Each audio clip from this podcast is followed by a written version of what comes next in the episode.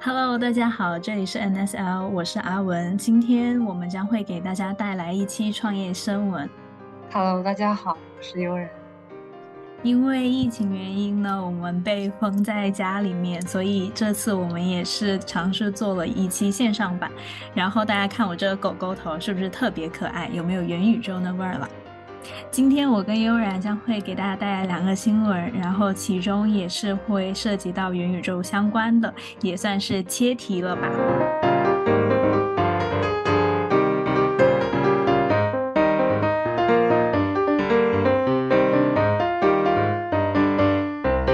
呃，首先第一个新闻是拼多多出海。拼多多建立了一个跨境平台，然后这个跨境的电商平台是针对终端客户的，它主打的是全品类的产品，涵盖了所有的呃产品的售卖，然后被 Shein 称为是非常有力的竞争对手，然后它的品牌是 TEMU，这个官网也打出了 Team Up Price Down 的口号，其实跟国内的拼多多是非常相似的。呃，它这个平台迎合了美国用户的需求。国人的话比较习惯用呃 APP 来刷刷手机进行购物，而美国用户的话，他更习惯于用网页进行购物。所以说，呃，拼多多这次出海，同时上线了网页版跟 APP 版本。开开业阶段的话呢，拼多多也提供了很多折扣，为用户提供了各种各样的消费券以及一些免费的物流服务，这简直是打到了美国物流不方便的这个痛点。哎，那子文有个问题想请教你，就是这个平台它和其他电商平台啊、像速卖通、亚马逊有哪些不一样的地方呢？像速卖通跟亚马逊，其实更多的都是商家自己选品，或者说自己进行推广跟运营。但是其实拼多多的这个，它只是商家只负责选品，其中的运营、物流、定价跟仓储全都是平台做的。所以相对于商家而言，它只需要提供平台五到七天的销售量，提提前备货到拼多多的仓库就可以了。其他后续的一些推广跟运营，其实都是拼多多在做。所以说的话，相对于商家来说，这也是非常省心的。哎，就比如说，它现在目前是已经上线了吗？有没有有大概有多少的用户？比如说日均啊，或者是每个月大概有多少的用户了已经？嗯，这个平台的话，它现在还是在试运营的阶段。我我之前打开这个网页，它还有什么还在升级中的一些呃一些信号吧。所以说，可能现在的呃客单客单并不会很多，因为它是最近九月、啊、呃九月八号可能还在内测才推广的一个平台。对，是的。那也挺期待的，它后续的发展会怎样？我们也保持关注。好的，呃，然后我在看呃一些电商平台对于这个平台的一些评论的时候，我除了有读到是印说，呃，这个平台是一个自己非常有力的竞争对手之外，我还看到了阿里巴巴说，做跨境业务是一项长期的投入，呃，对物流、供应链跟合规这三个点才是最重要的挑战。我非常认同这个观点，呃，因为在呃疫情下，物流的保证可能会受阻，包括供应链是怎样去呃做好连接，还有怎样去迎合国外的一些规范，都成为了拼多多出海的一些挑战。所以说，我们后续也会去关注它的一个发展的动向。它有没有说它未来会主要？呃，主要在哪些地区和国家发展？呃，目前它出海的这个平台只在美国上了，所以说我猜想的话，可能是会先到发达国家做终端市场，然后。在下沉，因为其实从这个平台来看的话，它在美国并不算是像国内一样做的是下沉市场，它反而做的更多是终端市场，所以的话，可能这也是它出海战略上面在跟国内的战略有所不一样的倾倾向的地方吧。嗯，其实像在美国的话，有很多的电商平台，我感觉拼多多它的竞争压力还是很大的，大家都熟悉的亚马逊。啊，沃尔玛、谷歌商城，嗯、包括像新蛋，还有很多呃中小平台也已经成长起来了。嗯，对，确实是。所以我觉得这对于拼多多来说也是一个挑战吧。然后我有看到，呃，有一个研报，然后。呃，这里有提到了说，呃，因为最近跨境电商确实是很火热，跨境电商的销售额也会越来越高，然后呃，CAGR 可能会达到。呃，将近十个点左右吧，就是从这个图来看的话，嗯，所以来说的话，可能呃，可能在国内已经很难再去做电商去做突破了。所以说，这次的出海对于拼多多来说，可能也是一次挑战。如果做好的话，可能也会是他们的一次机遇吧。其实我最近也看到说像，像像虾皮这样的。呃，主攻像东南亚和一些新兴市场的电商平台，它其实也遇到了很多的挫折。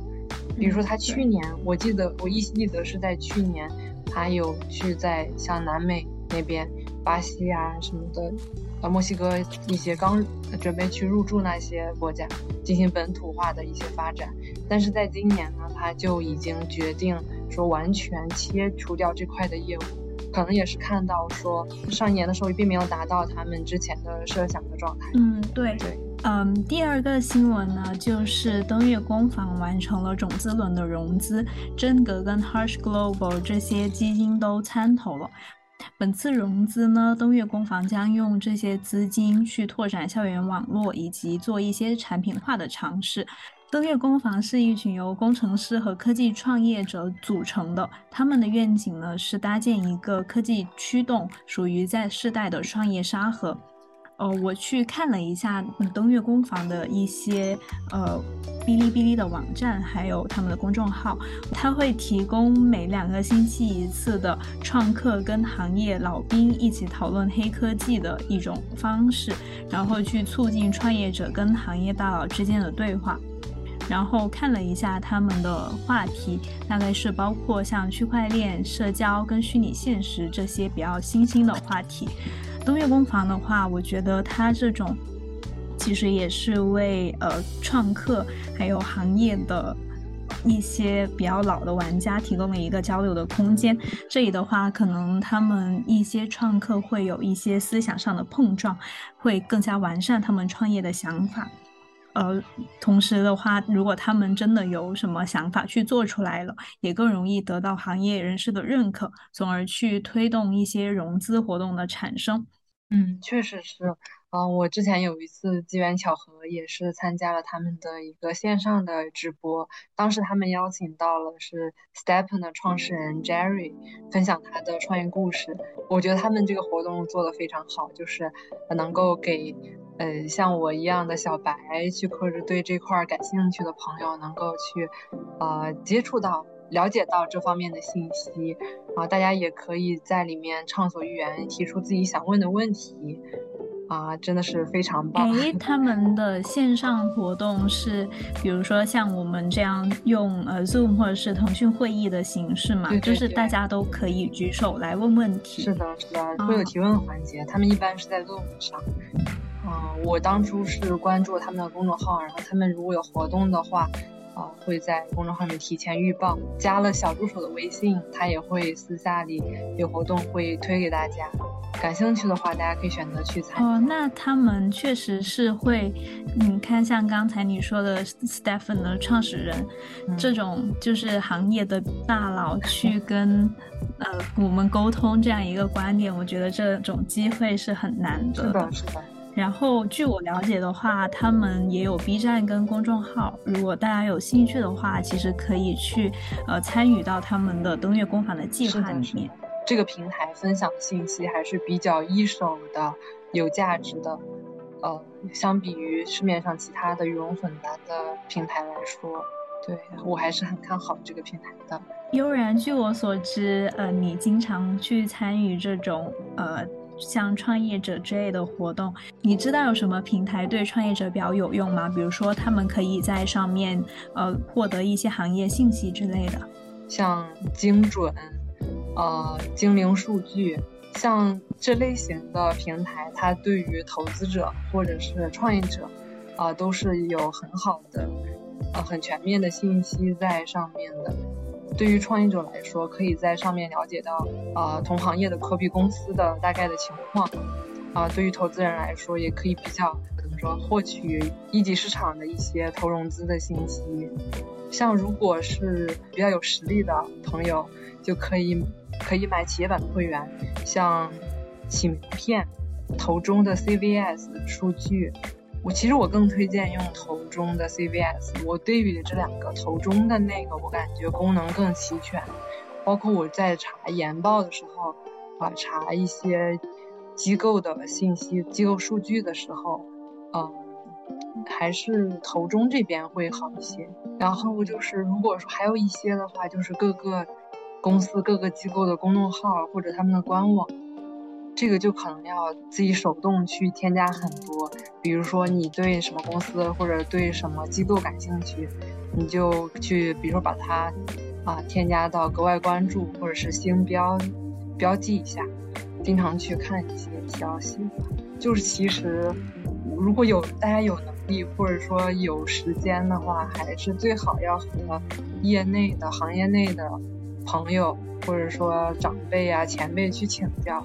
才能获得比较一手的真实的信息。像我们通过网上呀、互联网，不管是各种平台吧，可能只能获得一些就是间接的，或者说一些呃比较片面的一些单方面的观点。在行业内，比如说他工作很久啊，或者说创业很久的人吧，他能够分享的信息更有价值。嗯，um，OK，那悠然，其实我有一个问题，就是呃，其实我最近有关注到疫情之后，确实线上的一些路演跟活动都多起来了。那你是怎么看待说呃线上参与活动跟线下去到论坛的这种差别呢？或者说你会觉得哪种方式更好呢？嗯，哦，如果是我的话，我可能更优先去线下，因为线下的话毕竟叫真人，你那个。就是传递信息的效率更高，然后你也能够除了信息之外，也有更多的信息，比如说，呃，除了文字啊，一些可以量化的信息，还有一些，比如感情上的感性的东西，啊，我觉得线下还是更靠谱吧。但是线上活动啊，我觉得如果有一些，当然线上的话就可能需要更多的去前期进行筛选。就需要花费比较多的时间去，呃，去尝试吧。如果时间允许的话，两种方式都可以同时进行。再如果如果时间不够用的情况下，线下优先吧。线下效果确实会好很多。啊、另外包括线下活动，我观察到其实还是鱼龙混杂的，有有确实有很多不错的机会，进去的门槛也很高。啊，有当然大部分的活动可能还是，呃。不一定能够达到大家的预期吧，最好还是有在行业内比较资深的呃前辈能够带我们带大家去，会效果比较好。有认识的靠谱的人在里面。嗯，我也觉得说线下活动可能传递信息的效率会比较高。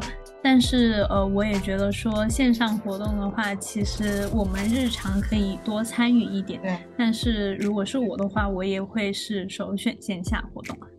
牛然，就是我最近有听说，其实有很多的一些呃线上活动，它其实是在 Clubhouse 这种。呃，比较平等的软件上面举办的，就是每个人其实都可以向呃这个行业分享者或者是那个创业者提问题，然后提问题的机会可能也比较多。还有一种就是像我们在 Zoom 的这种，可能来说的话会相对中心化一些，有一些嘉宾他们会将观众呃静音这种，如果说呃需要。提问的话是得到特定的提问环节才能去进行一个提问。那你觉得说这两种形式，你会更偏好于哪种呢？就我其实参加像 Twitter Space 的次数也不是很多，我当时参加几个都是，呃，也很类似于就是我们在 Zoom 上有主持人的这种形式。哦、我看我我分析是为什么呢？就是一般是比较有经验的大佬呢，他分享欲也比较比较高，然后他会滔滔不绝讲很多。然后如果，呃，这个会里面有大家就是。和他差不多人，那大家都可以畅所欲言。但现实可能就是大佬还是比较少数的，大佬分享观点，可能大家也更愿意听吧。嗯、其实最终结果也是说，只有个别人会发言比较积极，其他人都是啊、过来旁听一下的，学习一下的。然后像 Zoom 的这种形式，我之前参加过几个公开的，呃，我觉得还蛮好的，就是一般是由一个嗯比较专业的主持人啊、另外就是分享者。然后主持人的话，他可以很好的带动整个会议的节奏啊，把控时间呀，包括呃跟嘉宾互动啊。分享这个人一般也是比较优秀的，然后大家也很多观众也是冲着分享者来的。对，所以说目前来看的话，呃，我更喜欢第二种形式的分享。那子文呢？嗯、子文你，你你个人的喜好是怎样子的？我也想听听你的想法。呃，其实我觉得是看行业，就是我会对不同的行业有不同的偏好吧。嗯、呃，就是比如说是硬科技类的话，我会更希望是 Zoom 的这种形式，有一个主持人在给我们科普一些概念，因为确实是刚入门嘛，对于我们来说其实也很难去提一些问题。但是说呃一些比较我们比较熟悉的，比如说消费类，或者是呃像元宇宙这些，本来就是带有一些开。开放性、讨论性的话题的话，其实我会更喜欢更自由提问的方式，所以我觉得我的偏好是取决于行业的不一样。我看到这个，就是我之前参加过徐勇，他在过年的时候，我就有大概连续哦，就是那个月都会直播嘛，嗯，对吧？对，你你有没有听？你我，我觉得那个形式也可以吧？对，那种也可以。就是就是，我觉得他在微信上面，就是在微信视频号有一个很好的优点，就是它可以当做你的 podcast 这样听。是。就是你在对你在听的时候，不需要说非常的专注，呃，就是非常的专注于这个事情。当然了，我觉得要研究好一个行业，确实是需要很大的专注度的。但是当就是当你涉猎的行业比较广的时候，其实这种呃比较快餐式的方式确实是更有效率的。嗯，他们应该我我理解他们在选择的时候也是有一番考虑在里面。比如说他用视频号，他没有用 B 站，没有用小红书，没有用抖音。对。确实是，就是微信的受众群体也比较大，就是说不定你换到呃第二个平台的话，说不定就是我没有那么常用去去用那个平台，我会懒得打开。但是微信是你订阅了之后，它会经常给你弹窗提醒我们。对，而且每个人都有微信。对，对像我就我自己是基本我就我完全没有下载抖音，没有下载快手，对吧？这两个平台就跟我没有任何关系。是的。哎，子文，我有问题想想请问你，就是你认为怎样的社区是比较好的社区？你怎样定义一个好的社区？有哪一些特点？嗯，我首先会想到的可能是分享以及分享内容深度的问题。呃，因为其实我有在参加很多社群，但是那些社群都是一潭死水。我觉得这也是呃普遍很多微信，包括呃一些其他呃软件上面的社群的一些通病吧，就是可能人多了起来，大家就不怎么愿意去分享，怕自己分享的东西不对。呃，但是其实我觉得一个社群的话，呃。讨论是更重要的，就是你针对一个事情、一个行业去进行讨论。我觉得只有进行了讨论，你才能得出更深层次的观点。所以说，我觉得对于一个好的社群来说，我的第一个点是要分享，并且分享的内容有深度。呃，我觉得，而且我觉得好的社群都是基于小部分的参与者的，因为那些一般五百人的大群，其实里面的核心成员也很少，所以说我觉得人数可能也是一个我会考虑的问题吧。对，就是宁缺毋滥，呃，也不能这么说，就是说大家选择加入这个社群，一定是有某一些交集，有共同点，大家才加进来。对，就是大家有一些想法是。嗯共通的，对，对，我大概加了也加了几十个群吧，可能只有个位数的群是比较活跃的。就我观察到有个特点，就是这些群里面确实是必须有一个啊、呃、灵魂、灵魂人物或者是组织者，在每天或者维护啊啊、呃、和大家或抛出问题或者和大家讨论一些呃跟主题相关的信息。这个社群才是比较活跃的，发言的内容也是比较高质量的。OK，那我们今天的分享就到这里啦。如果各位观众还有什么想要关注的行业的一些融资新闻，也可以在评论区告诉我们。欢迎大家关注我们一键三连，打开小铃铛。非常感谢大家的关注，谢谢，拜拜。